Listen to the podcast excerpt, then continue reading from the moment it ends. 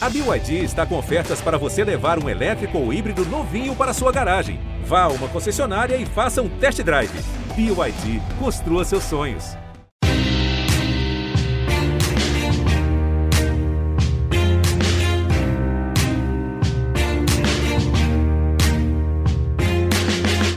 Olá, ouvintes do GE, eu sou Rodrigo Capelo, este é o Dinheiro em Jogo. Hoje nós vamos entrevistar um dos maiores dirigentes do futebol brasileiro, certamente um dos maiores do futebol gaúcho, Fernando Carvalho.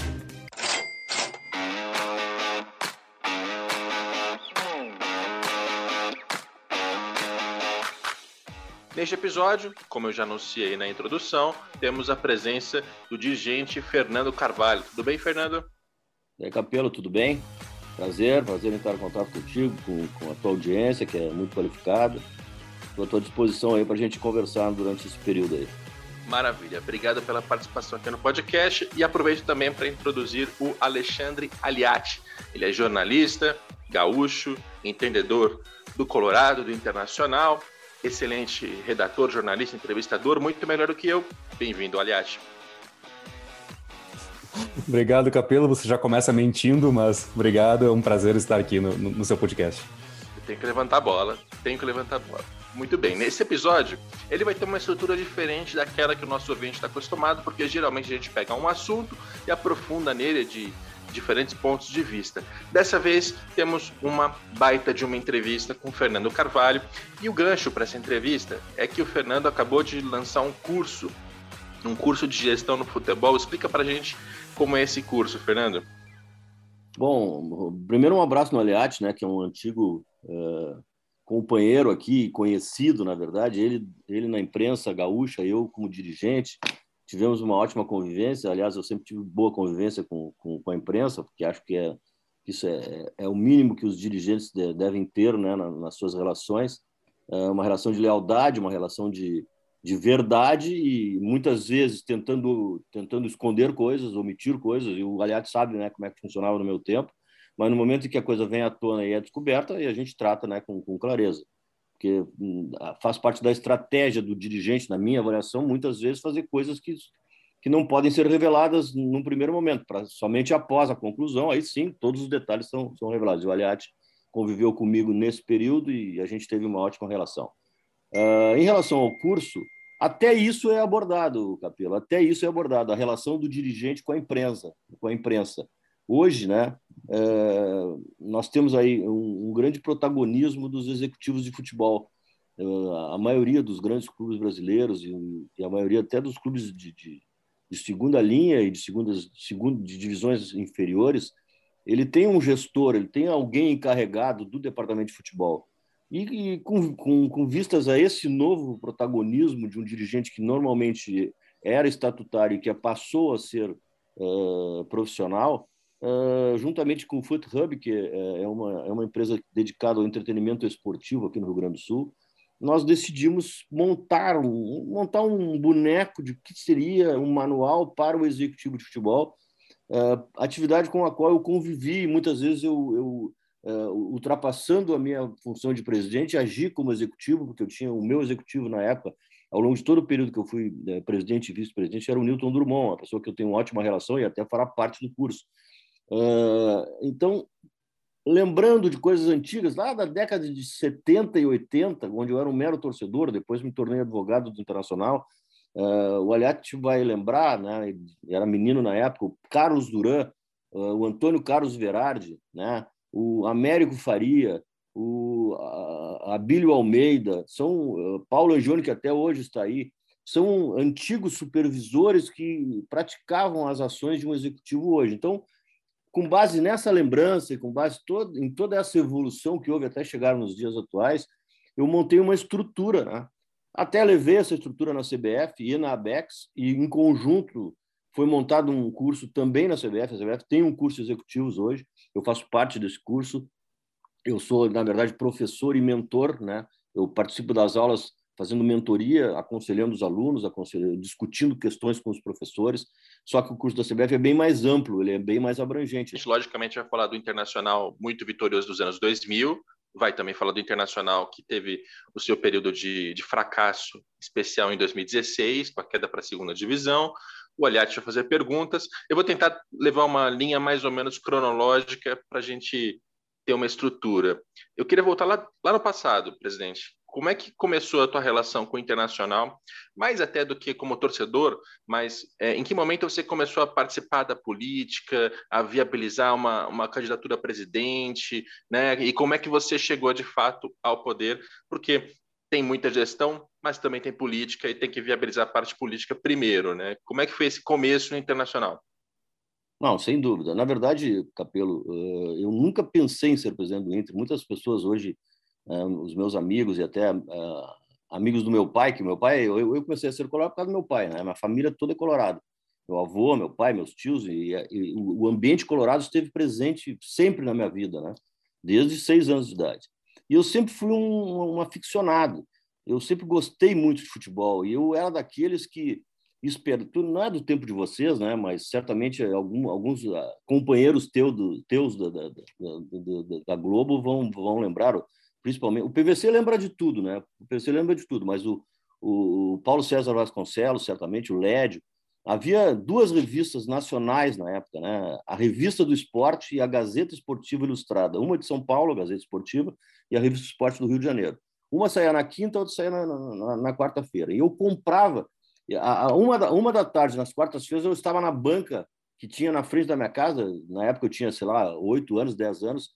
Eu estava na banca que vendia a revista do esporte e comprava. Tinha coleção da revista do esporte, que era semanal, e tinha todas as notícias do Rio, né? Todos os clubes, tinha Bangu, na época o Bangu era o, era o clube que tinha destaque, né? Aquele time com Paulo Borges, com Ari Clemente, com Mário Tito, com Osimari é, Osimar e Roberto Pinto, enfim, eu me lembro até hoje do, dos nomes. O Flamengo estava em numa, numa, fase ruim, então era o Bangu e o Fluminense, os grandes times, o Fluminense do Amoroso, né, daqueles é, jogadores né, destacados, não o Amoroso, o, o primeiro Amoroso, né, o primeiro, não o segundo, Valdo. É, e assim, eu, eu, eu, muitas vezes eu era chamado pelos velhos, né, pelos amigos do meu pai, para conversar sobre futebol, porque eu tinha informação, né? mesmo menino, 10 anos, 8 anos, eu tinha informação que eles não tinham, e o futebol já naquela época monopolizava as, as discussões, né? e muitas vezes nos encontros, nos churrascos. E assim fui, né? E sempre fui uh, reconhecido e, e, conhecido como uma pessoa que estava atualizada em termos de jogadores, times.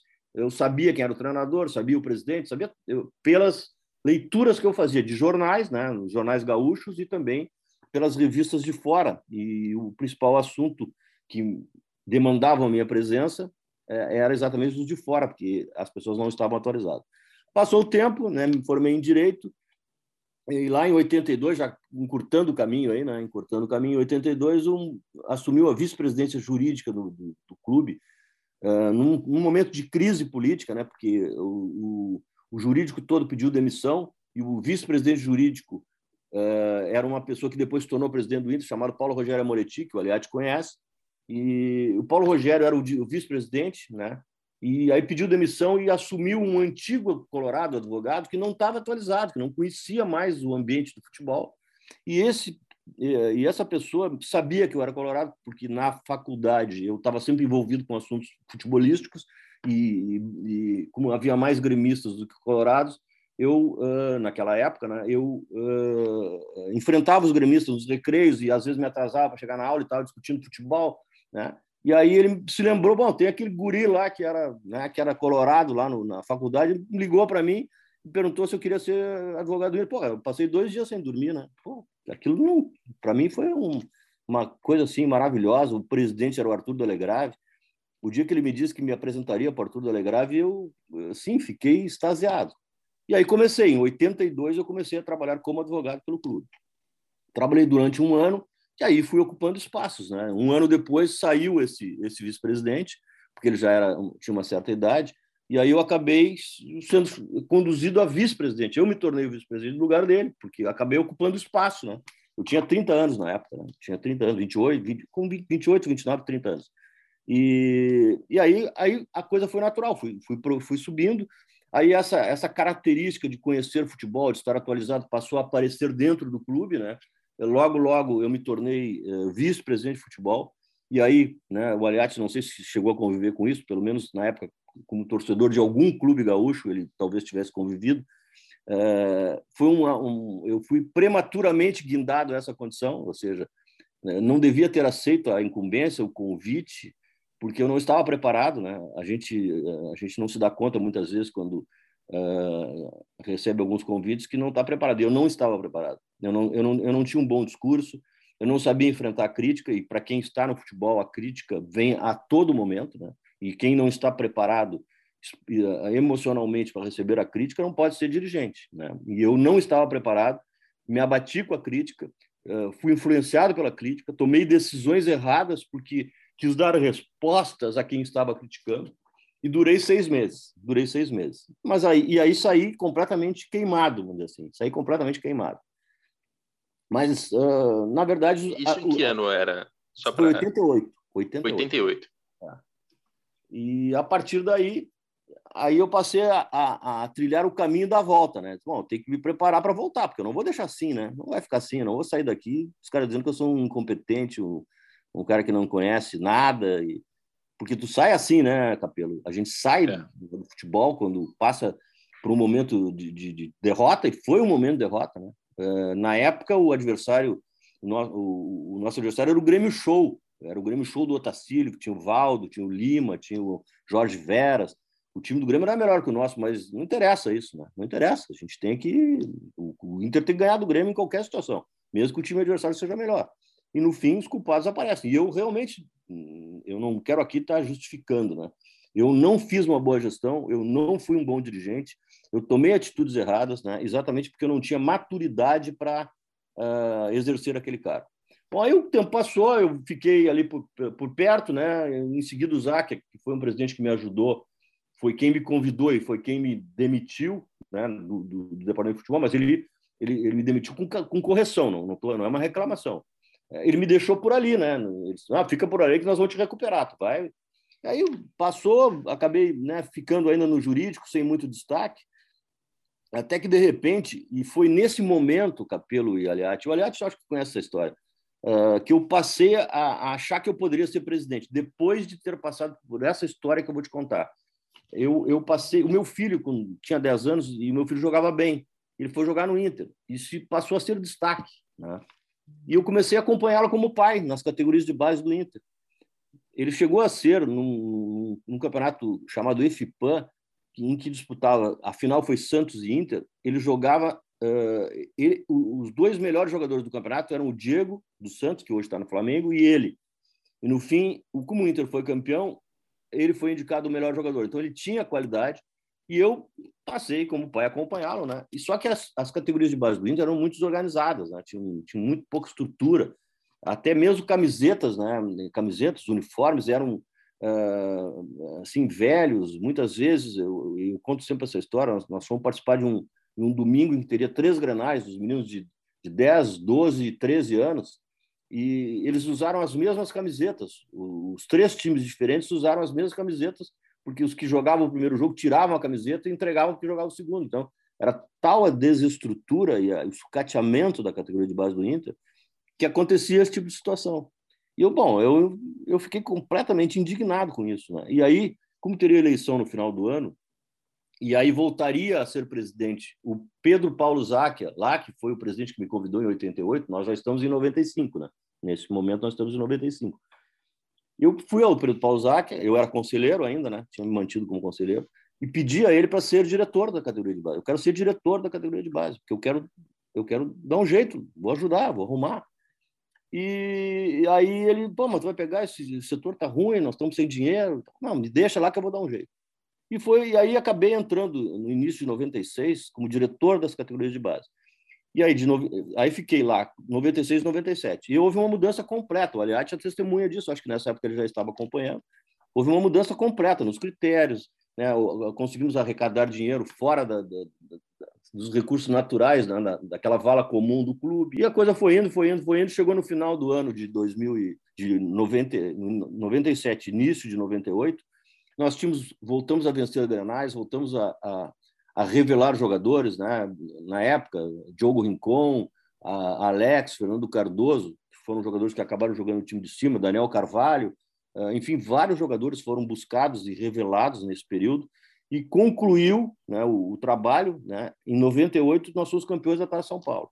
Deu para ver que com um bom planejamento, com uma boa, uh, uh, com um bom sistema, com critério, né, dava para formar jogador e dava para comandar um setor. E aí, aquelas pessoas que foram trabalhar comigo e que passaram a ver o trabalho realizado, passaram a entender que eu poderia ser presidente do clube. Foi aí que começou toda a história, né? Maravilha. Aí eu saí, né? Eu saí do clube em 98, fiquei quatro anos fora, retornei depois como candidato, né? Me preparando para ser candidato, perdi a primeira eleição em 99, né? No final de 99.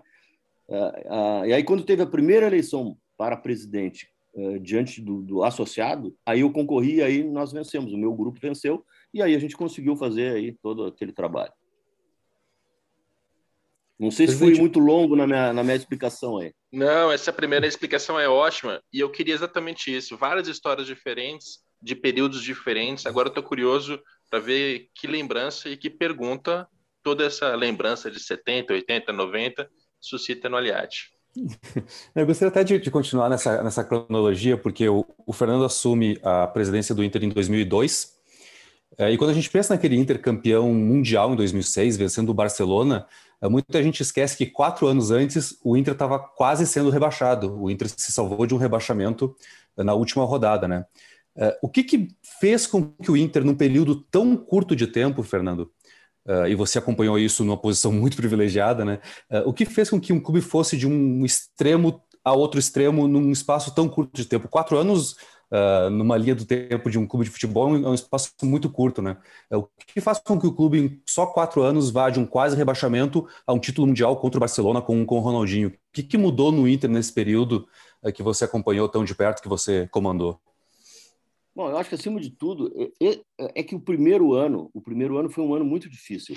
Eu não, eu não sou de falar de passado, né? O clube é o clube, todo mundo que trabalhou lá e passou por lá sempre fez o melhor. Então, não, não, não vou falar de passado, não vou fazer críticas a quem antecedeu, mas o clube tinha uma situação financeira difícil. Nós, uh, pra, Capelo, para te ter uma ideia, a gente, no primeiro ano, a nossa despesa era 30 milhões e arrecadamos 20. Então, a conta não fecha.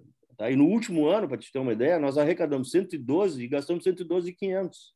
Né? Então, Uh, exatamente a, a, busca do equilíbrio era a nossa principal meta, a busca do equilíbrio. Como tu vai equilibrar?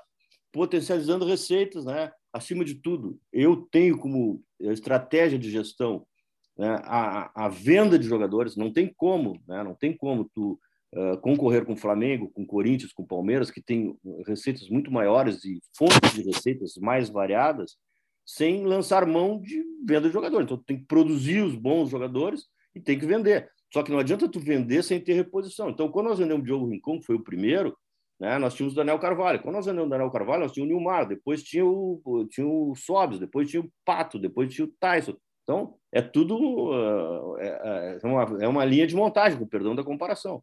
E outros jogadores que também surgiram. E também valorizar jogadores né, que, que, que o mercado apresenta e que normalmente os clubes não gostam de contratar.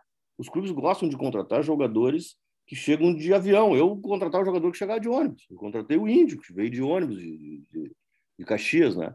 Então, critérios, planejamento, né? Uh, potencialização né? Da, da, da, das receitas, muito trabalho. Uh, nós sabíamos, Capelo, não convive aqui conosco, aliás, sabia disso, nós sabíamos que nós tínhamos uma inferioridade em termos de torcida em relação ao Grêmio. Nós temos que recuperar isso. Como é que nós vamos fazer? Com as crianças. Então, toda, toda semana eu ia num colégio, toda semana eu ia num colégio na Grande Porto Alegre, e assim fiz durante cinco anos, né, para visitar o colégio, levar brinde, levar jogador, levar uh, buscar o menino, a criança, para ir aos jogos do Inter, e, e, tinha um projeto chamado Criança Colorada, exatamente nesse sentido. Aliás, esse projeto não era um projeto, não foi um projeto criado na minha gestão, foi criado na gestão anterior, né, mas a gente implementou de uma maneira muito mais, uh, muito mais eficaz e muito mais forte, né? Ah, o professor Otávio Rojas até hoje né, eh, faz parte desse projeto. E, para te ter uma ideia, quando nós chegamos nas primeiras semanas, nós tínhamos três alunos de 30 colorados. Quando nós saímos em 2006, nós tínhamos 27 ah, alunos de, de, de 30. Mudou completamente. Né? Exatamente que era um trabalho de formiguinha. A questão do sócio. Como é que nós chegamos, na minha gestão, ah, nós chegamos, nós começamos com 7 mil sócios, terminamos com 50 mil. Depois, ela, nós chegamos a 120 mil na gestão que me sucedeu. Mas a, a minha gestão, de, em 2006, ela passou a ter uma arrecadação que não era é, considerada no clube, que na época era muito expressiva, chegava próxima da arrecadação da televisão, que era a arrecadação social. Tem dois, dois elementos na sua fala. Um é a compra e venda de jogador, em especial com, com categorias de base. Eu quero entender melhor qual é a estratégia, a gestão nessa linha. E nessa questão da associação, o Inter saiu na frente por muito, né? Enfim, tanto em quantidade, 50 mil, 60 mil, depois 100 mil sócios, quanto nesse, nesse tratamento que você está relatando. Sim. A, tem uma final outra, da Sul-Americana de 2008, né, presidente? A final da Sul-Americana de 2008 já era o Giovanni Luigi, presidente. O jogo contra o Estudiantes, é, o, o Beira-Rio é tomado apenas por associados. É. Isso em 2008, imagina. Realmente foi um processo é. muito precoce no, naquela é, E, não, e outra coisa que, eu, que nós fazíamos também, Capelo e Aliade, nós tínhamos 70 cidades no, no mundo que tinham representantes do Inter. Aí nós passamos a incentivar essa representação em outras cidades e chegamos a, a 700 cidades. Né? Isso uh, mobilizando as pessoas de cada comunidade a associar Colorado. Então, teve, teve as campanhas naturais, né? as campanhas de sócio, teve essa visita colorada, que eram 25 por semana, e teve as viagens do interior, que muitas vezes eu ia, outras vezes não dava tempo, né? que tinha uma, uma, uma, delegação colorada que ia com ex-atletas e com o Gelson Pires, que era um, um, diretor de comunicação social, e lá havia uma, uma competição entre as cidades, quem é que vai trazer mais sócio? Né? E aí nós também, por iniciativa do Conselho Deliberativo, não iniciativa da gestão, nós passamos a eleger o cônsul colorado em cada cidade. Isso travava um acirramento né, entre eh, os colorados na, de cada cidade e fazia com que cada vez mais eles associassem as pessoas. E, e, essa soma de ações nos levou a esse número de sócios. Então, enquanto a nossa receita, a nossa receita de Globo na época era, sei lá, 800 mil, 900 mil por mês, né? a receita de, de, de, associação dava 700, dava 500, de 500 a 700 mil. Então, nós passamos a ter uma receita suplementar que era fundamental né, para que a gente conseguisse manter salário em dia, manter contratação. Né? Eh, e o que, que aconteceu no primeiro ano, Aliati e Capelo? que foi negativo. Havia a transição da legislação. Ah, estava entrando em vigor a Lei Pelé. Então, o contrato dos, dos, atletas, que num primeiro momento até ali era havia vínculo, mesmo que terminasse o contrato, havia o vínculo do atleta com o clube sem contrato, e ele poderia ser vendido depois. Naquele momento, o vínculo passou a ser contratual. Né? Então, para te ter um, um jogador por longo prazo, tinha que fazer um contrato por cinco anos. Mas, ao mesmo tempo, como era uma transição legislativa, isso aparentemente era arriscado, porque pô, tu vai contratar um cara por cinco anos, ele não dá certo, tu vai ter que pagar cinco anos de contrato. Então, nós fizemos contratações por um ano. Né? No primeiro ano, nós contratamos jogadores por um ano, e era um time que não era ruim. Nosso time não era ruim, nós tínhamos lá, nós tínhamos uh, Fabiano Costa, nós tínhamos Alexandre uh, Pitbull, Fernando Baiano, uh, o próprio Daniel Carvalho, nós tínhamos Cris Zagueiro, tínhamos Luiz Alberto, Vinícius, uh, Klemer, goleiro todos contratados por apenas um ano. Então, aí chega na metade do ano, né? O jogador contratado por um ano chega em setembro, outubro, com salário atrasado, que nós estávamos com salários atrasados, a gente pagava só o, o salário para manter o atleta vinculado, né? não tinha recurso, então não, não conseguia pagar. Tudo tratado de frente com o jogador, ninguém se omitia, né? Era a dificuldade do clube, eu permanentemente no vestiário, né? Eh, tratando o assunto e, olha, temos nós temos que melhorar, nós vamos ver o Diogo Rincon e sempre de arrumar. Nós, tava, nós estávamos sempre presentes, né? Era, uma, era um devedor, nego, nego, uh, devo, não nego, pago quando posso. Era assim. E as pessoas ainda confiavam na gente, né? confiavam em nós. Uh, e aí, quando chegava, chegou em setembro, outubro, uh, ia terminar o contrato daí dois, três meses, o jogador começava a pensar: o que, que eu vou fazer o ano que vem? Eu não vou ficar aqui. Esse clube não paga salário, mesmo que as pessoas sejam né, aparentemente de boa relação e correta, eles não pagam salário, eu vou me embora. E no momento que ele pensa em ir embora, ele sai do foco do vestiário, ele passa a focar no ano, no ano seguinte, ele passa a focar em outras coisas. E aí decresce de produção, e decrescendo de produção, né, o Internacional chegou a ser quarto colocado no campeonato, na, na, no campeonato brasileiro, né, até a, a, sexta rodada, começou a decrescer, decrescer, decrescer, chegou na última rodada e quase caiu. Foi disputar o rebaixamento com, com, o, com o Paysandu na última rodada.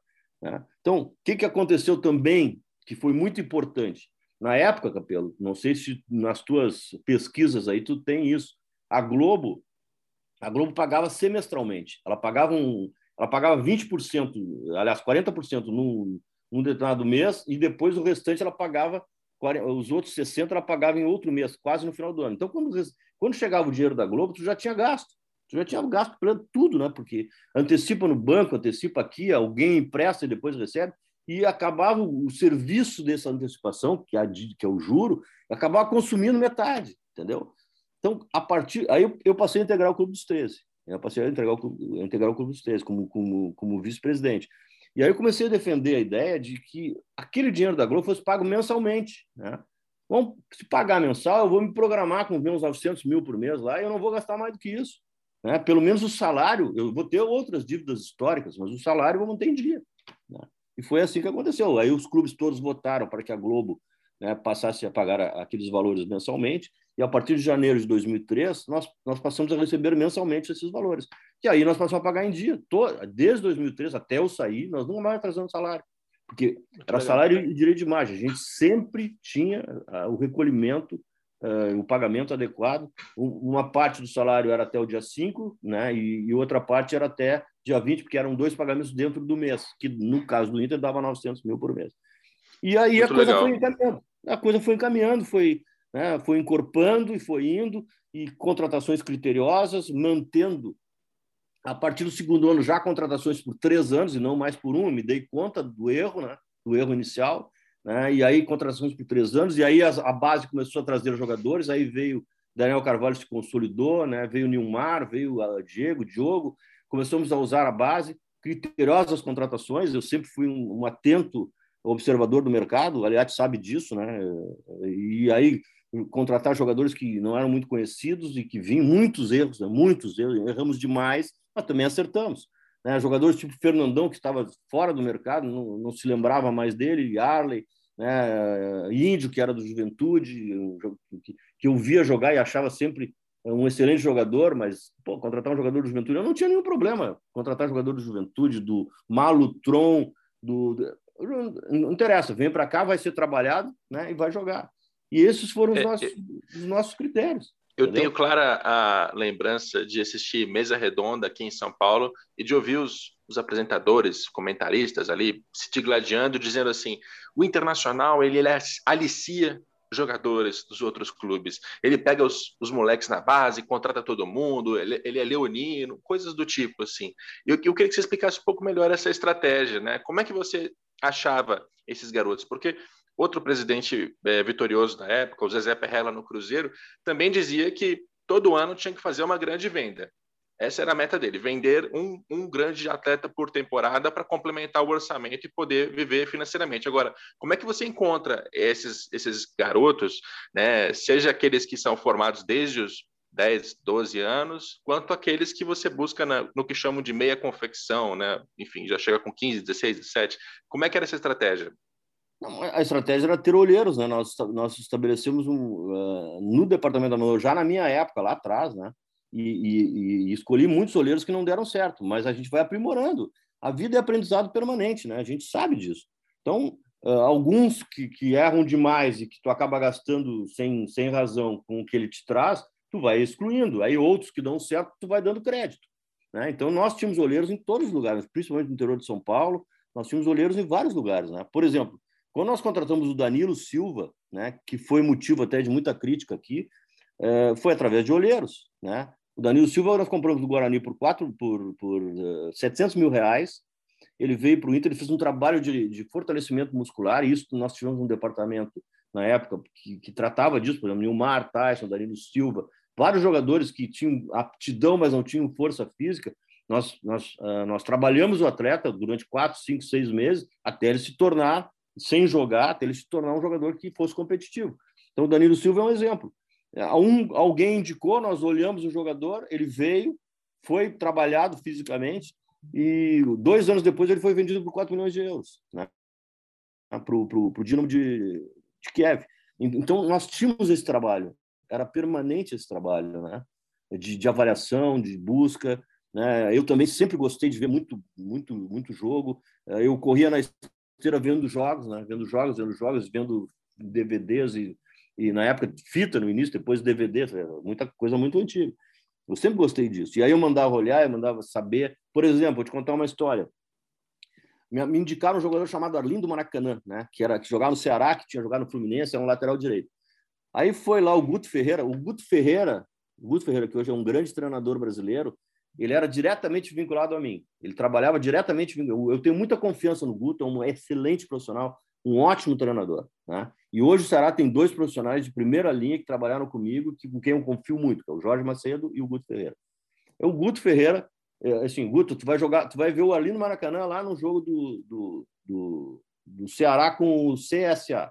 O Guto voltou para me falar sobre o Alino Maracanã e me falou de dois jogadores. Cleiton Xavier, que jogava no CSA, Cleiton Xavier, e o Yarley, que jogava no Ceará. O Cleiton Xavier nós contratamos, depois acabamos vendendo o Cleiton Xavier, que aqui que jogou razoavelmente bem no Inter, mas não, não, não teve sucesso. E, o, e o, a gente ganhou mais depois, porque ele, ele foi emprestado para o Figueirense, depois vendido para o Palmeiras, a gente ganhou nessa transação. E, e, o, e o Yarley já tinha 28 anos, e eu não, naquela época não se comprava jogador por 28 anos. Né? E foi um erro não ter trazido o Yarley quando ele realmente apareceu. Só que eu fiquei cuidando do Yarley, né? Eu nunca mais esqueci do Yarley.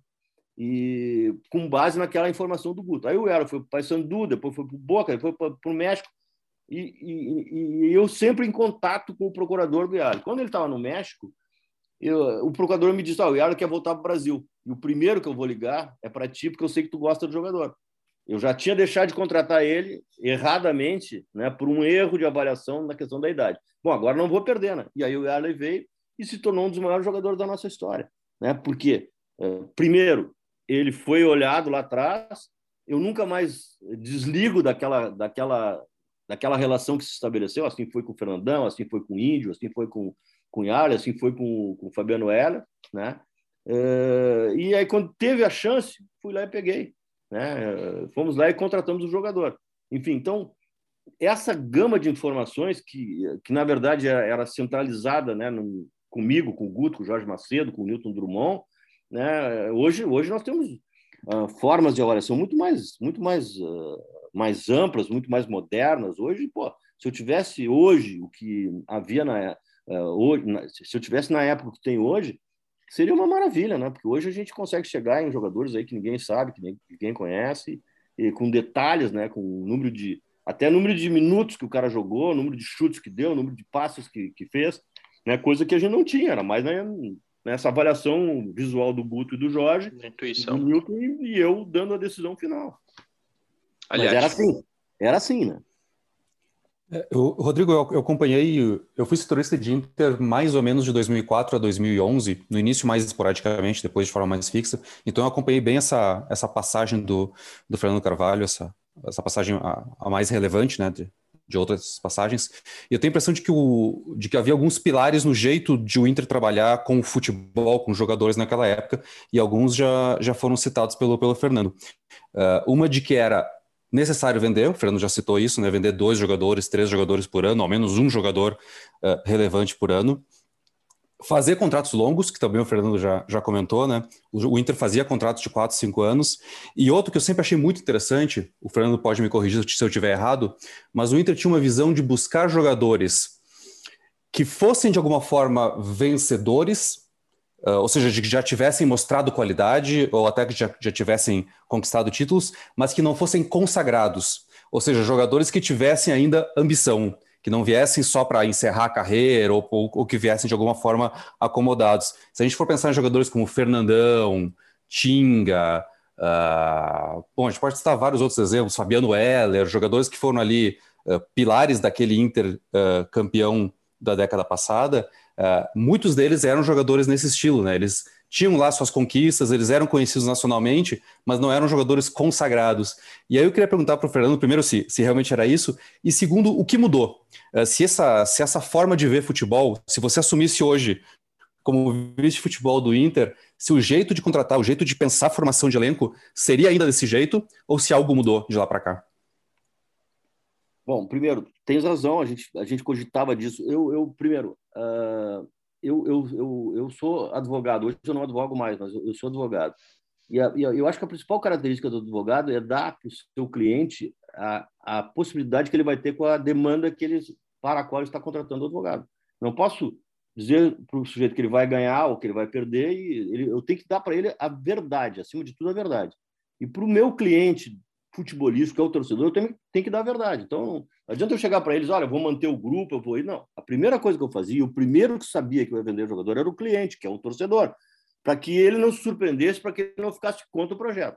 A venda me dava o cumprimento das minhas obrigações e me dava a qualificação do grupo. Por incrível que pareça, vender o Nilmar nos deu chance de qualificar o grupo, trazendo outros jogadores, trazendo o Tinga, trazendo o Fernandão, entendeu? Então, a venda de jogadores te permite, né? Uh, claro que tu perde um grande jogador, mas ele sozinho, né? Ele sozinho não ia representar tanto avanço. Mas se tu trouxer o Fernandão, se tu trouxer o Tinga, se tu trouxer o Índio, tu vai ter avanço. E, além do mais, tu vai pagar a tua conta.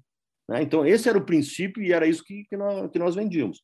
E trazer os jogadores também que, que tivessem ainda aquela fome de vitória, aquela fome de vencer e que fossem que estivessem acostumados a vencer, né? Não adianta trazer jogador que não sabe vencer, porque vencer é...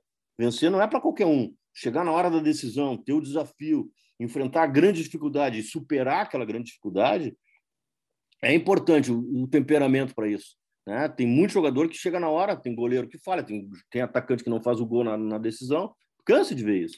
E claro que é difícil tu fazer essa avaliação né, a não ser muito detalhadamente, muito proximamente, mas a gente tentava fazer né, pela conversa, porque também, assim como se conversa com o treinador, também com o jogador, tem que conversar com o jogador, tem que saber o que, que ele pensa, o que, que ele quer, tem que estabelecer um projeto. O Fernandão estava contratado pelo Flamengo. Quando eu fui para me encontrar com ele em Goiânia, eu fiquei uma tarde conversando com ele e saí dali, fechei, apertei a mão e disse: "Está fechado, está fechado, só que eu não posso assumir agora porque eu tenho um compromisso verbal com o Flamengo. Eu vou lá no Rio, tal hora, vou desfazer o compromisso e vou para o Inter. É porque ele, ele, ele achou que aquilo que, eu, que nós estávamos oferecendo era o melhor para ele naquele momento. Então tem uma conversa e aí tu já vê, né, quem é que tu tem pela frente, quem é, quem é a pessoa que tu está contratando, tá? Aí vou indo para tua outra tua outra pergunta. Claro que hoje a forma de contratar é diferente, por quê? Porque o clube está no outro tamanho, né?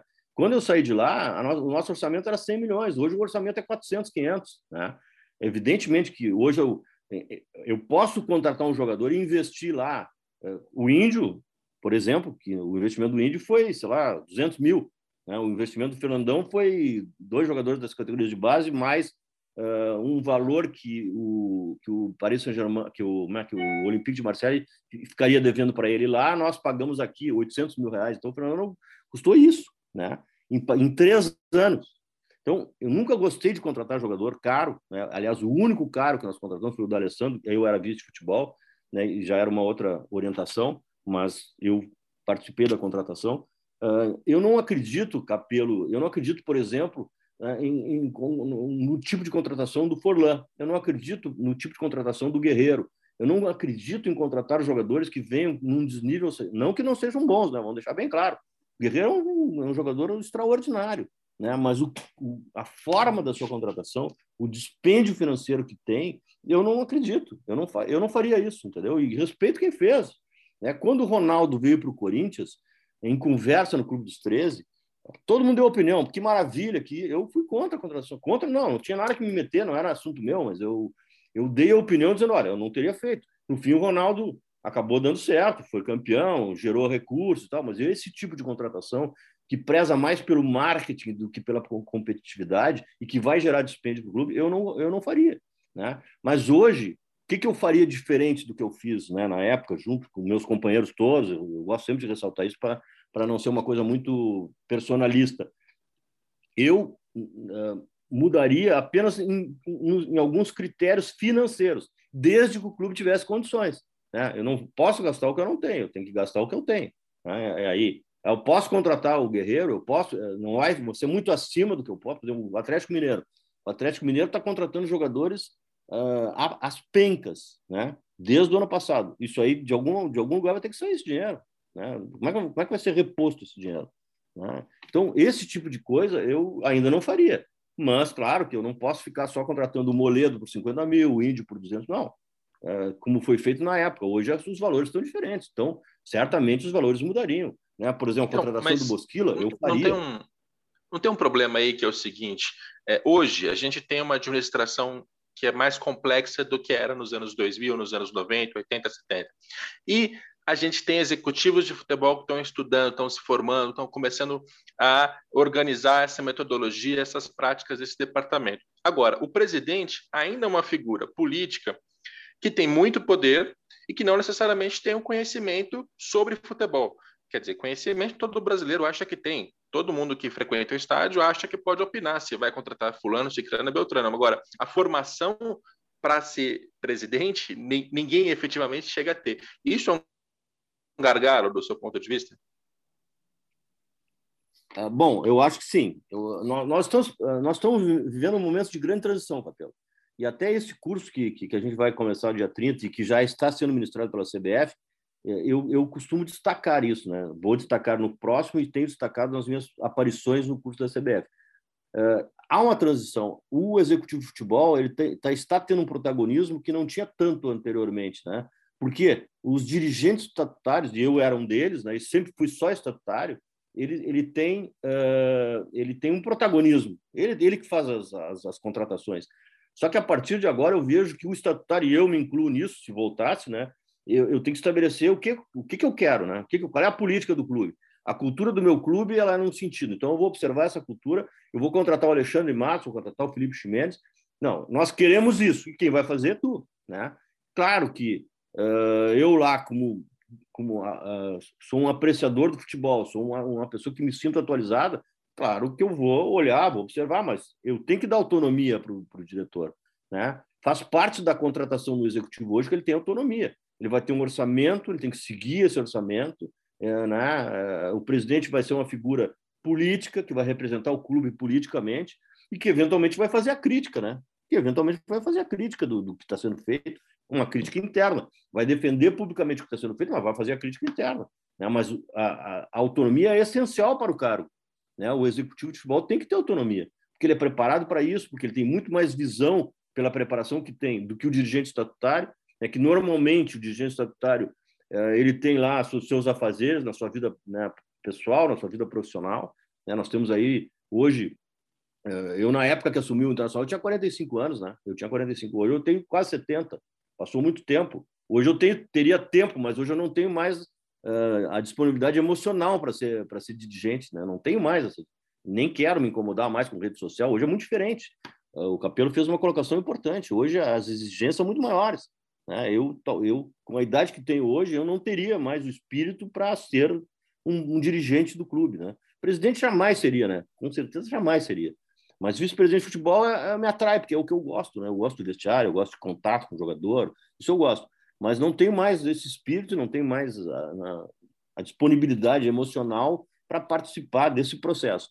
Mas, vendo de fora, cada vez mais eu acho que, que, que eh, o, o, protagonismo dos executivos de futebol vai crescer, tendo autonomia, né, tendo uma orientação uh, da, da entidade. A entidade tem uma ideia, né? A ideia é da entidade que, que eu quero? Que tipo de que tipo de, de, de, de proposição eu quero? Né? O presidente do clube, os, o conselho de gestão, que hoje forma a maioria dos clubes, nós queremos um, um time né, dentro do nosso orçamento, dentro do nosso orçamento, que vai ser competitivo. É isso aí. Como é que eu vou ser competitivo dentro desse orçamento? Eu tenho um orçamento de 200 mil, 200 milhões. O Flamengo tem um orçamento de 900. O Flamengo compra os jogadores que quer. Eu tenho que comprar os jogadores que são possíveis. Para mim, ter um time que vai enfrentar o Flamengo, eu não posso propor, eu tenho que ser reativo. Então, vou contratar um treinador que seja reativo. Então, esses conceitos, né, que são de gestão pura do, do futebol e do departamento de futebol, o executivo tem que ter e ele tem que aplicar. Né? Eu vejo que. E o presidente tem que. E o presidente tem que ter conhecimento para conseguir praticar isso, né? Aceitar as ações do. Praticar no sentido de aceitar, né? Porque, na verdade, o, grande erro dos dirigentes é, é, é ficar submetido aos resultados que o resultado em nenhum processo ele vem imediatamente. Né? Agora o Inter tem um presidente novo e eu que tive o candidato ao qual eu, eu, eu defendi na eleição derrotado, estou apregoando aos meus companheiros, né, que fazem parte do meu grupo político no Inter, que, que a gente dê tempo para o presidente atual. Ele está vendo, está tá mudando uma estrutura, está tá, tá rompendo com um tipo de, de, de relação do clube com a sua cultura, né? É, vamos dar tempo para ele, porque é certo que ele não vai ter resultado imediato. Ele, a ideia é boa, todas as ideias são boas desde que bem, bem aplicadas, né? E, e, aplicadas de forma planejada. Futebol tu não ganha só de uma maneira, tu ganha de várias maneiras, desde que tu tenha organização. Essa é a minha, é a minha visão do futebol. Então, se, se uma pessoa tem uma ideia que é diferente da minha, e se ele vai aplicar bem, organizadamente, dentro de um planejamento, vamos esperar que dê certo. Vamos esperar, porque nada dá certo imediatamente. É, eu queria fazer mais uma pergunta nessa linha, e aí as últimas duas, três são do Aliati. É, o Inter, quando você olha para a política, né, assim como a gente teve uma visão clara nesse podcast de como você chegou, ou seja, começa na parte jurídica, passa pela vice de futebol, não dá certo, volta, tenta de novo, vai para a base, quer dizer, é uma construção política até chegar lá. E aí, quando você fez a sua administração é, brilhante, vitoriosa, se criou um super dirigente na história do internacional e toda a vida política passou a orbitar no seu entorno. Né? Tem até um. Como é, é o nome do seu grupo político? Eu deveria saber, mas não lembro de cabeça. Movimento Intergrande. Movimento Intergrande. Todos os presidentes que vêm a partir dali vêm deste grupo, né? Então você tem o Vitório Pífero no primeiro momento, aí tem o Giovanni Luigi. O Giovanni Luigi já começa a ter alguns estranhamentos com o Pífero ali no fim dos anos 2000, começam a divergir. O Pífero ele tem a intenção de eleger o Pedro Afatato, que depois seria vice-financeiro, que desviaria recursos, um negócio horroroso, e não o, o Luigi chega à presidência. Eles têm divergências, inclusive, de, sobre como reformar o Beira-Rio para a Copa do Mundo, porque o Pífero preferia uma gestão da obra feita pelo Inter, e o Luigi fechou com a, com a, Andrade, Andrade Gutierrez. Gutierrez. Ou seja, o que eu estou contando aqui, a partir de um super dirigente, começa a haver uma fragmentação política. Né? As pessoas, os sucessores eh, são sempre muito difíceis de ser formados, de ser colocados em ordem, para que o clube tenha uma estabilidade de médio e longo prazo, né? mas sempre tem ali uma briga por poder. Como é que foi essa construção de sucessor nessa, nessa política internacional? E você faz algum tipo de crítica ou autocrítica? Faltou alguma coisa nesse processo para que é, desse certo, né? Porque isso funcionou no primeiro momento, mas a gente percebeu que ao longo de 2013, 14, 15, 16 a coisa desandou até chegar onde chegou lá com todos os crimes denunciados e tal. Bom, primeiro, uh, só para uh, recolocar um pouco uh, da, da, dessa linha do tempo, né? eu saí em 2006, fiquei em 2007 e até abril de 2008 eu fiquei fora do clube, totalmente fora, né? voltei para o meu escritório? E aí o clube, uh, Vitório Pífero presidente, Giovanni Luiz vice-presidente, acabou tendo uma, uma, sucessão de pequenas crises. Com a saída do Abel, contratou o Galo, que não deu certo, né? e aí o Galo foi demitido. Uh, o, o, Inter, em 2008, estava na faixa de rebaixamento, né? do, do, em 2008, na faixa de rebaixamento do Campeonato Brasileiro. E aí o nome né, que surgia para ser treinador era o Tite, era o Tite. Só que o Tite tinha restrições de muita gente, inclusive do presidente do clube, né? na época era o Vitório Pito. Aí eu, defendendo a contratação do Tite, eu voltei, falei com, com o presidente, com o Vitório, disse, ah, Vitório, eu volto para trazer o Tite, eu volto né, como assessor do Giovani. Eu volto como assessor do Giovani uh, e fico no futebol ajudando o Giovani né, para a gente tentar reverter essa situação negativa, mas tem que ser o Tite. Tem que ser o Tite, porque o Tite é o melhor treinador que nós temos e tal. Aí, voltei nessa situação. Nós conseguimos aí realinhar politicamente, o futebol voltou a ter uh, sucesso, ganhamos a Sul-Americana, né? e aí tivemos, o clube decolou novamente. Né? E aí, na, na gestão seguinte, o Vitória concorreu à reeleição, aí eu, aí eu combinado com o Giovanni, eu passei a ser vice-presidente de futebol, o Giovanni passou a ser, ser meu assessor, trocamos de função. Né? E uh, eu conquistamos a Libertadores de novo, deu, as coisas voltaram a dar certo. Aí em 2010 eu saí, só que aí o Giovanni né, com quem eu tenho uma excelente ligação e também tenho com o Pífero, também tenho com o Pífero, uh, o Giovani era a bola da vez. Né? O Pífero ficou em, em, dúvida entre apoiar o Afatato ou o Giovani, no fim ele acabou apoiando o Giovani, o Giovani se tornou o, o, candidato. A partir de 2010 eu saí do clube, eu não, eu não voltei mais para o clube, eu não, eu não me meti mais, eu apenas voltei em 2016, quando o Inter estava caindo, e eu, durante três meses, eu fui vice-futebol. Mas antes disso, eu não tive nenhuma participação. Inclusive, nessa questão da obra, nessa questão da obra, eu era contra a obra. Quero dizer para vocês aqui, eu era contra, eu era contra a obra. Para mim, não precisava ter feito a obra, não precisava ter feito participado da Copa do Mundo, que eu tinha um grande receio. Eu tinha dois receios, tá? Capelo e aliás, eu tinha dois receios. Eh, eu tinha um receio, primeiro, pensando no Cruzeiro e no Atlético Mineiro, que tinham tido dificuldades né, jogando fora do seu estádio, eu tinha receio de ir para a segunda divisão, tá? de, de, de, de, descer de tal maneira, jogando fora de casa, sem a minha estrutura, né, ir para a segunda divisão. E segundo, afastar as categorias de base que nós teríamos que afastar, afastar as, as categorias de base do, do, elenco principal, que isso eu vejo como uma coisa que traz um malefício imenso o futebol tem que ser todo uno para mim, tem que ser tudo próximo. Né? Para te revelar jogadores, o treinador da time principal, os dirigentes, o executivo de futebol, ele tem que estar tá olhando o menino da base. Para te ter uma ideia, hoje, para te ir na base do Inter, tu leva duas horas e meia, que é uma cidade próxima a Porto Alegre, chamada Alvorada. Então, eu tinha essa visão. E por isso eu não me envolvi nessa questão da obra. Em nenhum momento eu me envolvi, não dei opinião. Ah, vocês decidam, aí eu não vou me envolver. Nunca dei entrevista sobre isso, mas tinha essa opinião que eu transmitia para eles, não vão participar da Copa do Mundo, são quatro jogos. Vão seguir fazendo a reforma do estádio.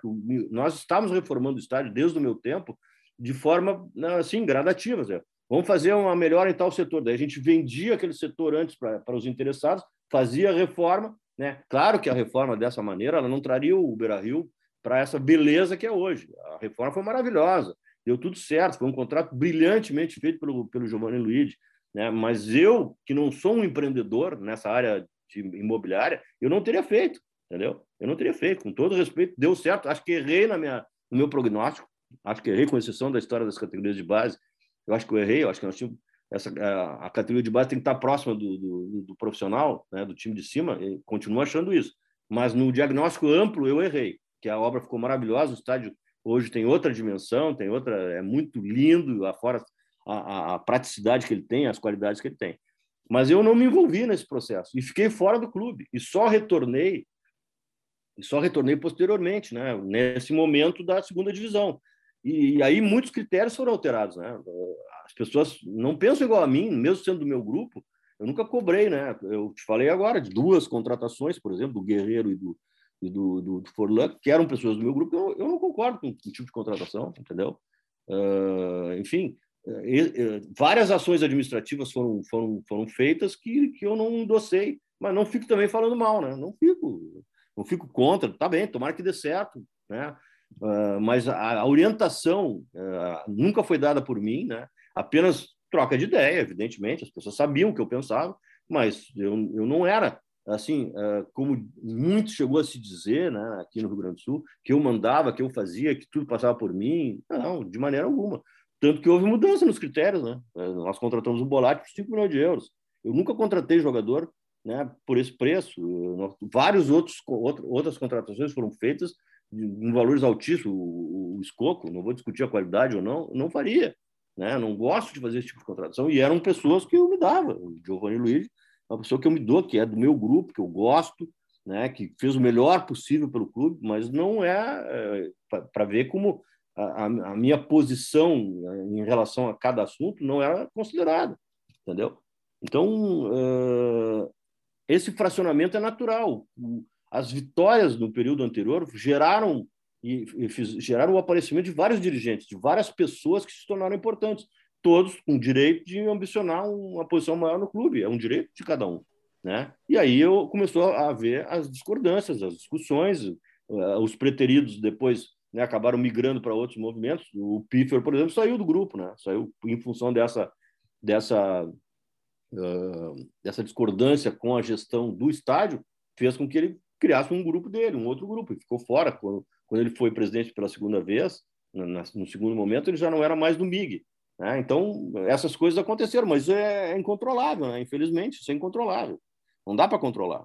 Né? É muito difícil um, um, clube de futebol conseguir suceder um grande dirigente. Esse é um assunto que eu acho fascinante. Todos os clubes, você vê, nenhum deles conseguiu fazer isso. O São Paulo do Juvenal Juvencio é, fragmentou e, acabou em algum momento perdendo a linha. O Cruzeiro do Zezé e do Alvimar Perrella. É muito difícil fazer essa sucessão. A gente, a, a, essa altura, certamente já estourou o tempo que eu tinha prometido o podcast de uma hora, mas o conteúdo é muito bom. E o Aliati fez poucas perguntas, na minha opinião. Então, as próximas duas, três são do Aliati. Quantas você quiser, Aliati. Pode estourar o tempo quanto você quiser. Faça perguntas à vontade. Obrigado, Cabelo. Primeiro, deixa eu corrigir uma imprecisão minha. Eu falei que em 2008, a final da Sul-Americana, que o Inter, uh, o, que o Beira-Rio teve apenas sócios, o presidente era o Giovanni Luigi, mas era o Vitório Pífero, né, Carvalho? Sim, sim. Era, o Giovanni assumiu depois, né? E até, até sobre isso eu gostaria de fazer uma pergunta que eu imagino que seja bastante sensível para o Fernando Carvalho, porque, uh, claro que o, o Fernando foi o grande nome daquele Inter multicampeão, da diretoria daquele Inter multicampeão, mas aquela diretoria também teve outros dirigentes que se destacaram. Uh, o Vitório Pífero foi um bom vice de futebol. Uh, o Pedro Fatato foi um bom dirigente em diferentes funções que ele, que ele assumiu. Uh, e anos depois, a, a, gente vê esses nomes que foram também importantes na, na construção daquele Inter multicampeão, uh, envolvidos em acusações de corrupção dentro do Inter. Né? E para quem acompanhou aquele Inter muito de perto, é, é muito maluco ver isso. É muito estranho ver isso porque eles eram bons dirigentes, eles foram não tiveram a, a, estatura que o Carvalho teve na história, até porque o Carvalho foi o presidente, mas, mas, eles foram também relevantes na construção daquele Inter. E é muito maluco ver aqueles nomes, é muito estranho ver aqueles nomes envolvidos uh, em acusações, inclusive, de corrupção. Uh, e eu imagino que para o Fernando Carvalho seja ainda mais estranho acompanhar esse noticiário.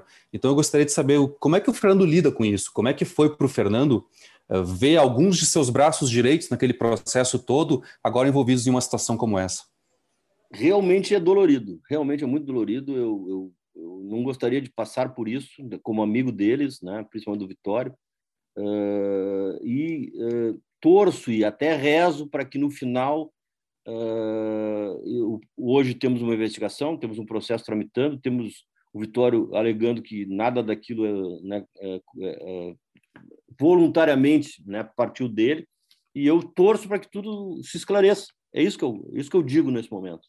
Né? Uh, não, não, não preconizo uh, que, que, que, quem tem agido equivocadamente, malversado, uh, recurso do clube não seja punido de maneira alguma, mas pela relação que eu tive, pelo, pelo, pela importância que, que, que o Vitória teve nas minhas, nas minhas participações, eu torço para que tudo se esclareça favoravelmente a ele. É isso que eu, que eu torço. Confio, né? Confio que ele vai conseguir isso e não gosto de avançar o sinal em relação a esse assunto mais do que eu estou falando né? E te peço até compreensão, exatamente pela, pela dor que me causa tratar desse assunto. Uma última questão, talvez, talvez possa ser uma última questão, Capelo, você que é o dono do espaço, você que manda, mas eu tenho curiosidade de saber o que, que o Fernando acha se vice de futebol eu, ou executivo de futebol, se eles têm que interferir, não no nome da escalação necessariamente, mas se eles têm que interferir no jeito de o time jogar. Por exemplo, se um time está jogando de uma forma muito defensiva e ele acha que o time tem que ter mais posse de bola, mais agressividade, se ele tem que chamar o treinador e dizer isso. Muito se fala que em 2006, Fernando, depois da final do Galchão, que o Inter perde para o Grêmio, Uh, que você chama o Abel e diz: Abel, esse time está muito faceiro. Aliás, é uma loucura isso também, que o Abel no Rio ele é considerado um retranqueiro, e no Rio Grande do Sul o Abel é considerado um ofensivista maluco. Isso é muito interessante sobre a cultura dos dois estados, né? Mas enfim, você acha que, o, que o, a, cabe à diretoria de futebol ou ao presidente, quando ele entende de futebol, quando ele tem manejo de futebol, cabe dar pitaco no jeito de o time jogar, ou o treinador tem que ter autonomia absoluta, isso é função dele e, cabe somente a ele? Eu acho o seguinte, Aliati, Capelo, eu acho que, é, acima de tudo, as coisas devem ser conversadas. E esse curso que nós vamos fazer, né, exatamente, tem um capítulo específico da relação do dirigente com o treinador. É, eu não posso ensinar o, o cirurgião a fazer cirurgia, né? mas eu posso pedir para ele para ficar em tal ou qual hospital, né? Então, na medida em que tu contrata o treinador, tu vai dar para ele o teu horizonte. Qual é o teu horizonte? Eu tenho 200 milhões para gastar, sendo que no futebol eu vou gastar 100 com, com estrutura, com contratação, com logística, né? com, com uh, salário, com uh, alojamento, enfim. Esse time me dá que tipo de condição de ser competitivo? Ah, eu vou propor o jogo. Então tá. Então aí eu, eu vou propor o jogo. Aí o treinador vai escalar um time que propõe o jogo. Né? Ao contrário, eu não posso concorrer com o Flamengo com orçamentos de 200 milhões. Eu tenho que ter aí uma forma né, de, de enfrentar o Flamengo né, que me permita chegar na, na, decisão vivo, que me permita enfrentar o Flamengo e não tomar cinco gols. Então eu vou ser reativo. Essas questões, a ideia de futebol, eu acho que o dirigente tem que cobrar. Eu nunca cobrei de, de treinador nenhum escalação. Eu cobrei ideia. Nosso time está muito aberto. Nosso time está muito faceiro. Isso eu cobrei. Tá? Isso eu coloquei nas reuniões. Não é cobrar, né? Uh, tipo assim, eu vou contar uma história que o Tite conta, não sou eu que conto. Quando nós fomos jogar contra o Boca na, na, na Sul-Americana, né, a estratégia do Boca, a estratégia do Boca era alçar a bola no segundo pau de um lado e de outro, para o Palermo, que tinha dois metros de altura, uh, cabeçar para o meio da área para entrar alguém. Né? O nosso lateral direito era o Ângelo, tu te lembra? Né? Se nós formos jogar contra o Boca com o Ângelo de lateral, o Palermo vai passar a tarde inteira cabeceando. Aí eu, eu conversei com o Tite. Tite, o, o, Boca joga dessa maneira, ele faz esse tipo de coisa, esse tipo de estratégia. Se nós mantivermos o Ângelo, que, que é um bom lateral, mas na, na característica ele vai ser prejudicado, nós vamos perder o jogo. E ele tem toda a razão. Botou o Bolívar. E o Palermo, o Palermo não cabeceou nenhuma bola. E o Bolívar era zagueiro. Entendeu? Então, esse tipo de coisa, esse tipo de coisa, uh, uh, eu acho que o treinador, que o, o, hoje o executivo de futebol, mais do que o presidente, tem que fazer. Ele tem que ter conhecimento. Ele tem que estar ao par do que está acontecendo. Né? E o treinador não tem que considerar isso uma intromissão. Se ele quiser fazer, ele faz. Bota o Ângelo lá. O Tite teve sensibilidade e se deu conta. O Tite é assim, né? O Tite, quando ele tinha uma decisão importante para tomar, ele, ele perguntava às pessoas. Ele perguntava para o Kleber Xavier. Até para mim ele perguntava. O que, que tu acha disso? Aí eu dizia, acho isso. Ele pensava, não, não vou fazer assim como está dizendo, vou fazer do jeito que eu acho. É, é assim. O treinador tem que ter essa. Né? É que nem juiz. Juiz que não gosta de falar com advogado para não ser influenciado. Não, o juiz não ouve o advogado. Né? Eu cansei de procurar juiz, desembargador, ministro, defender o meu processo, defender o meu cliente. Olha, o processo é assim, porque tem um momento, não é ilegal isso, né? Tem um momento em que o advogado pode falar com o juiz. Não, tem juiz que não gosta de receber advogado e não recebe, e outros recebem e não, e não deferem, não deferem o que o advogado está pedindo. Então, o treinador é a mesma coisa. Então, o presidente ou o executivo, ou alguém que entenda, né? Não pode chegar um, alguém lá que, ah, me disseram que é melhor jogar. Não, não, o cara não pode chegar lá, não me disseram, né? O cara tem que chegar lá sabendo, tem que chegar, chegar dizendo, né, com conteúdo, né? E, e esse exemplo que eu dei agora, que só dei porque foi o Tite que deu, senão não teria dado, né? Porque não cabe a, a, ao dirigente revelar esse tipo de situação, eu apenas trouxe um exemplo. Né? Uh, cabe ao dirigente fazer uma, uma, uma, colocação adequada dentro de um contexto, uma, uma, colocação que some. E aí eu tenho certeza que qualquer treinador vai gostar. Mas falta uma identidade, né? O que eu sinto é assim: o clube de futebol ele vai contratar o técnico e ele contrata com base no ah quem é o, o, melhor do momento. Ah, tem o Miguel Ángel Ramírez, que está fazendo um bom trabalho lá na, na, na, Bolívia. Você não tem, assim, ninguém aqui tem noção muito clara de qual é a ideia de jogo dele, por que, que ele está dando certo no trabalho, qual é o perfil de orçamento do clube. Não, o cara está bem, está sendo especulado, está sendo bem falado, a torcida vai dar uma aliviada do presidente, vai lá e contrata o treinador. Aí o treinador fica seis meses, oito meses, um ano, quando muito, e quando sai, leva toda a metodologia, todo o procedimento debaixo do braço e vai embora. É, e, na verdade, do que eu entendi até hoje de futebol, deveria ser o contrário. O Internacional tem uma maneira de jogar assim, ele tem é, o jogo reativo ou o jogo propositivo, ele joga de bola longa ou de bola curta, ele gosta de um jogo é, posicional ou funcional, acho que é essa palavra do, do oposto. Enfim, e aí você vai atrás do treinador que tem aquela ideia para executar um tipo de jogo que está conectado com uma identidade. Existe essa identidade hoje? Ou eu estou falando Não, completamente é, é besteira? É exatamente isso que eu entendo que deva haver, Capela. É exatamente. E isso, quem está te dizendo isso é alguém que já fez o contrário, entendeu? Eu já errei.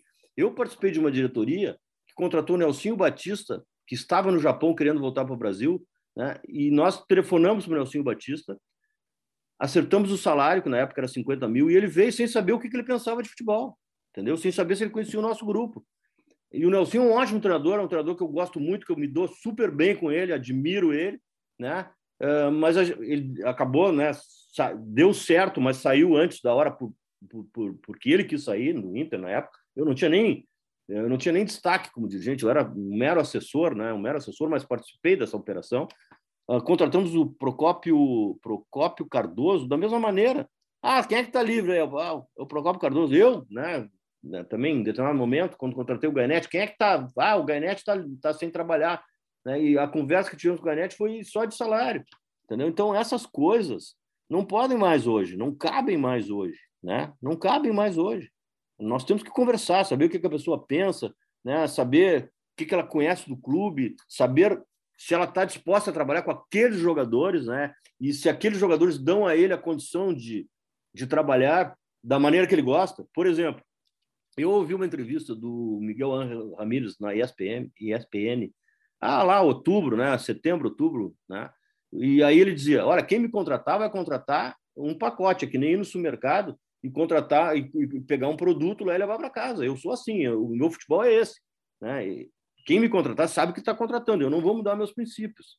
Então, não estou criticando ele, evidentemente que não, né? E também não estou criticando a diretoria do Inter que contratou, porque eu não sei em que moldes foi feita a contratação, estou apenas analisando uma situação. E, e, esse treinador ele vai se deparar com um elenco. Será que esse elenco tem condições de, de, de, de absorver o seu trabalho, o seu futebol, a ideia de jogo que ele tem? Né? Então, hoje, esses detalhes têm que ser esclarecidos antes. Lá atrás não eram esclarecidos. Eu, como disse, participei e me, e me formei como dirigente, hoje pretendo né, ministrar esse curso exatamente em cima de todos esses erros que eu cometi, que vi cometerem, para tentar chegar numa síntese do que seria o ideal, do que seria o adequado, né, para poupar, né, poupar tempo, poupar dinheiro, poupar críticas, poupar uma opção de coisa, né? E mas reconheço que muita gente ainda não age dessa forma, né? Hoje o moderno é trazer o treinador de fora, esse é o moderno, né? É. é eu vejo que isso aí é um exagero, mas também não deixo de dar um certo crédito para essas atitudes, porque os nossos treinadores não evoluíram também. A maioria está fazendo o mesmo tipo de, de, de estratégia de jogo de 10 anos atrás. E isso já está superado. Se tu olhar o que está sendo praticado no mundo, isso aí já está superado. Não houve uma evolução da maioria dos nossos treinadores. Tem alguns que estão evoluídos, o Lisca é um, o Guto é outro, né? mas outros não estão evoluídos. E nós temos que evoluir também para poder enfrentar os treinadores de fora que estão chegando aqui e tendo sucesso. Alguns deles nem tanto, né? mas a maioria está tendo sucesso. É, mas eu acho muito maluco. Eu lembro de participar de um grande círculo com o José Carlos Pérez, é agora ex-presidente do Santos, mas ele estava no cargo na época, e perguntaram para ele como é que você escolheu o Jesualdo Ferreira, português. Não, a primeira coisa é tinha que ser estrangeiro. Espera aí, esse é o seu critério de contratação? É a nacionalidade? Né? Deveria ser outra outra coisa, uma lista anterior a isso. Mas, Aliate, tem alguma última curiosidade para matar? Não, creio que não, Capelo, creio que não. Agradeço a oportunidade. É sempre bom falar com, com o Fernando Carvalho, sempre bom falar com você. Conseguimos, conseguimos um choro da Anitta, Fernando, porque o Aliati é papai há pouco tempo. Não, eu acompanho, tá ele, eu acompanho no, Instagram, ele mostra ela toda hora lá e eu... Estava temeroso de que tivéssemos esse sobe-som ao fundo, aconteceu agora. Ah, eu não queria terminar esse episódio sem um chorinho da, da Anitta. Bom, então, já que o Aliati já encerrou, vamos encerrar. Obrigado, aliás, pela sua participação aqui. É, aliás, um dos grandes textos da imprensa esportiva é do Aliati. Excelente texto. Ele evoluiu muito, confesso que ele evoluiu muito. obrigado, Capelo. Maravilha. Fernando Carvalho, obrigado pela sua participação aqui no podcast. É, é, muito conteúdo, né? Foi um episódio do jeito que eu queria, voltando até lá no passado. É, é, o tipo de entrevista que não, não é comum de dar, né? Sempre tem muita pressa e eu acho que a gente conseguiu aqui de uma maneira vagarosa, mas com profundidade, tratar da sua história e da sua gestão no Inter, de tudo que foi feito. Desejo muito sucesso ao curso. Obrigado pela participação. Bom, eu que agradeço. Uh, uh, eu tenho certeza que o teu público qualificado uh, vai tomar conhecimento aí de, uma história, né? Que hoje é uma história e, e espero que, que, que, aproveitem, que gostem e te, te agradeço muito pela oportunidade, exatamente por estar perante esse público tão qualificado. E, e por vou até revelar... entrevistadores tão importantes, né? Que têm uma opinião tão qualificada da mesma forma. É, a audiência aqui realmente é, é, bem, bem legal, tem retornos muito bons. E eu vou até revelar que eu já trabalhei para o Internacional indiretamente lá no começo da minha carreira, porque na MB Press, lá para 2009, eu era estagiário, meu segundo estágio na vida. O Ricardo Mitucci, um abraço para o Mitucci, ele era meu chefe e ele foi contratado pelo Avancini, que era o diretor de marketing, porque o Internacional tinha a intenção de mostrar para o restante do país o trabalho que vinha sendo feito na parte do marketing. Então, minha primeira, uma das primeiras incumbências profissionais foi estudar direitinho os sócios, eh, a rede de, de franquias, de benefícios. Cara, eu fazia nota de release, assim, até da, da ração que o sócio do Internacional tinha desconto para comprar. Então, então eu, eu tenho um, um pouquinho do Internacional na minha história também. Bom, que bom, que bom. Maravilha. E o Avancini episódio... tá de novo, né? O Avancini voltou agora para. É o nosso vice-presidente de marketing. Pois é, acabou de voltar. É. E é um dos nomes dessa gestão que, que fez bastante sucesso no Inter. Esse episódio tem a coordenação do André Amaral e do Rafael Barros, tem a produção não do Leonardo M. Bianchi, que está de férias, mas do Maurício Mota, que está conosco, e a gente volta na próxima segunda-feira com mais um Dinheiro em Jogo.